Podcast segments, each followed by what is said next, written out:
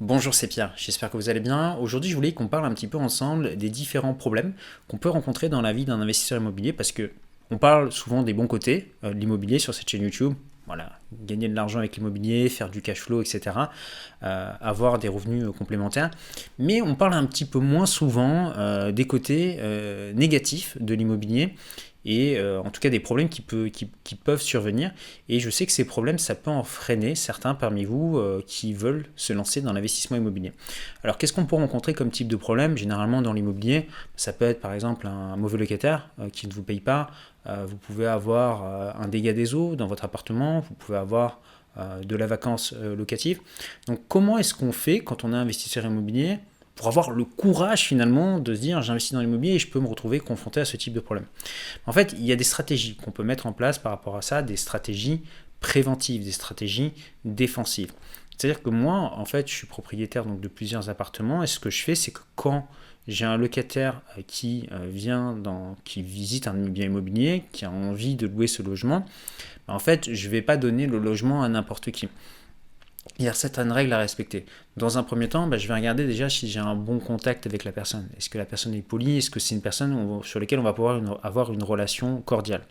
Euh, La deuxième chose, c'est que je vais demander à ce locataire un dossier. Euh, donc, bah, quels sont euh, ses revenus, qu'est-ce qu'il fait comme activité, etc. La troisième chose que je vais demander à ce, ce locataire, c'est est-ce qu'il a des garants? Est-ce que ce sont des personnes? Est-ce qu'il a des parents? Est-ce qu'il a un oncle? Est-ce qu'il a quelqu'un qui peut se porter caution pour lui? Et euh, je ne vais pas forcément euh, croire tout ce que le locataire va me dire sur parole. C'est-à-dire que quand un locataire me dépose un dossier, aujourd'hui vous savez qu'il existe quelque chose de magique qui s'appelle Photoshop, euh, ben, je vais vérifier en fait ce que, ce que le locataire m'a donné. Donc pour ça en fait c'est très simple, vous pouvez tout à fait dire au locataire, voilà moi je vais contacter l'employeur pour, pour vérifier. Généralement, si vous dites ça et qu'il a fait un faux, bon, le locataire il, va vite disparaître dans la nature. Et pareil, vous allez dire voilà, je vais également contacter euh, les employeurs, euh, des personnes qui se portent garant pour vous, et vous appelez, vous faites cette vérification. Pourquoi c'est important? Parce que si un jour vous avez un locataire qui ne vous paye pas, beaucoup de gens ont dit waouh c'est bon, il avait des garants, etc. Mais ils n'ont pas vérifié que euh, bah, les garants c'était des vraies fiches de paye, etc. Bah, le jour où votre locataire ne vous paye plus, vous devez vous retourner vers les garants. Sauf que bah, si vous vous rendez compte que finalement les garants c'était un contrat bidon, etc., bah, vous, vous avez aucun moyen, si vous voulez, de récupérer votre argent. Alors que si vous avez vérifié auparavant que euh, bah, les garants, euh, qui était l'employeur et que vous avez appelé la société, vous allez pouvoir mandater un huissier de justice qui va directement pouvoir faire des prélèvements euh, sur salaire auprès des garants, ce qui fait que ça va vous protéger d'autant plus envers les impayés. Donc c'est ce type de petite vérification qu'il faut faire.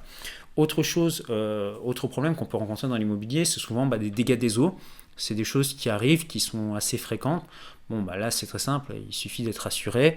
Euh, quand vous avez un dégât des eaux, bah, vous le signalez, vous passez un coup de téléphone à votre assurance, vous prenez quelques photos, vous prenez contact avec peut-être le voisin avec qui il y a eu un, dégât des eaux, vous contactez votre assurance et au niveau, ils vont faire venir un expert pour regarder euh, ce qui s'est passé et ils vont vous rembourser, euh, ils vont rembourser les dommages dans le bien. Des fois, vous avez certaines assurances qui vont appliquer une franchise 100, 200 ou 300 euros. Bon, ça peut arriver qu'il y ait une petite perte comme ça, mais généralement, euh, ça, se passe, ça se passe plutôt bien. Troisième type de problème qu'on peut rencontrer dans l'un de ces logements, c'est d'avoir euh, des travaux de rénovation à faire. Ça peut arriver qu'à un moment donné, dans votre logement, bah, il y ait quelque chose qui se casse ou qui soit à refaire. Donc moi, une petite astuce que je peux vous donner par rapport à ça, c'est que mes appartements, très souvent, dans 95% des cas, euh, c'est des appartements que j'achète déjà très anciens, tout cassés, que je fais rénover. Et donc, j'ai euh, une équipe d'artisans qui fait ça pour moi. Parce que je fais, c'est que je garde le contact des artisans et pendant qu'ils font le chantier, je leur dis si par la suite il y a besoin, dans un an ou dans deux ans, de venir euh, faire euh, une réparation sur le logement, bah, est-ce que vous acceptez de venir réparer le logement? Comme c'est eux qui ont fait le logement, ils connaissent très bien, ils savent réparer efficacement. Donc généralement, moi je fais appel à des entreprises de rénovation, tout corps, électricité, plomberie, donc ils peuvent s'occuper de tout ça. Et quand j'ai un, problème, euh, je passe un coup de fil, à mon artisan, il débarque, il solutionne le problème, j'ai même pas besoin d'être sur place, c'est-à-dire que le locataire lui ouvre la porte, il règle ça, il m'envoie la facture et puis moi je règle, je règle la distance. Donc c'est pas forcément quelque chose euh, d'insurmontable et c'est quelque chose que vous pouvez euh, facilement gérer. Quatrième problème qu'on peut rencontrer quand on, a, quand on est investisseur immobilier, c'est le fait d'avoir de la vacance locative. La vacance locative, c'est-à-dire que pendant un certain temps, bah, vous n'allez pas avoir de locataire. Donc ça arrive, moi par exemple, mettons que je vais louer un appartement à un étudiant, et au bout de trois mois, ça peut arriver des fois, je reçois un recommandé avec accusé de réception où l'étudiant me dit voilà, je vous donne mon préavis, dans un mois, je vais quitter les lieux. Donc, qu'est-ce qu'on fait à ce moment-là? C'est pas grave, c'est vrai que c'est un petit peu désagréable parce qu'il faut remettre des petites annonces, il va falloir recommencer à faire des visites, etc. Mais ça fait partie du job de l'investisseur immobilier. Donc moi, généralement, bah, mes annonces, elles sont déjà rédigées, les photos sont déjà rédigées, donc en quelques clics, bah, je remets une petite annonce en ligne. Euh, les gens peuvent me contacter euh, par téléphone ou par email. Ce que je vais faire à ce moment-là, c'est que je vais organiser des visites groupées pour euh, économiser mon temps plutôt que des gens qui viennent visiter à droite, à gauche, un petit peu en touriste. Voilà, je fais une visite groupée j'ai 5, 6, 7 personnes qui viennent en même temps. Ça crée également un effet de compétition entre, les locataires. Ils déposent un dossier et puis bah, moi je vais choisir derrière euh, le meilleur dossier. Donc généralement c'est pas quelque chose de très très compliqué à gérer. Maintenant, euh, admettons que vous soyez dans le cas où vous n'arrivez pas à trouver le locataire pendant une, pendant une durée un petit peu plus longue, bah, ce que vous pouvez faire c'est basculer vos logements sur des plateformes de location courte durée. Si par exemple votre logement a un petit peu de mal à se louer parce que vous êtes sur une période un peu bizarre, euh, je ne sais pas, vous louez par exemple votre cible c'est des étudiants, mais euh, vous êtes en plein mois de février et généralement bah, la rentrée des classes se fait plutôt en septembre, où c'est un petit peu compliqué, bah, vous pouvez mettre votre bien sur des plateformes de location courte durée type euh, Airbnb Booking et faire de la location à la nuitée.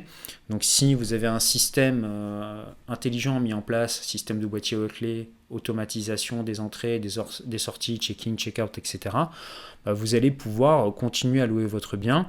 Et même si vous louez votre bien 7-8 euh, nuits euh, par mois, ça, vous, compensera euh, les loyers que vous ne touchez pas en location, à l'année.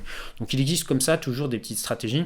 Maintenant, ce qu'il faut se rendre compte, c'est que oui, ça peut arriver d'avoir un peu de vacances locatives. Moi, personnellement, ça m'est jamais arrivé de dépasser plus d'un mois de vacances locatives sur, sur l'un de mes biens immobiliers. Mais dans l'idée, vous avez des solutions alternatives comme ça qui peuvent permettre de vous en sortir euh, efficacement. Maintenant, euh, une technique à faire en amont, euh, auparavant, c'est toujours de faire une étude de marché avant d'acheter un bien immobilier, savoir ce qui se fait dans la concurrence. Moi, généralement, mes biens sont rénovés toujours un cran au-dessus de ce qui se fait sur le secteur.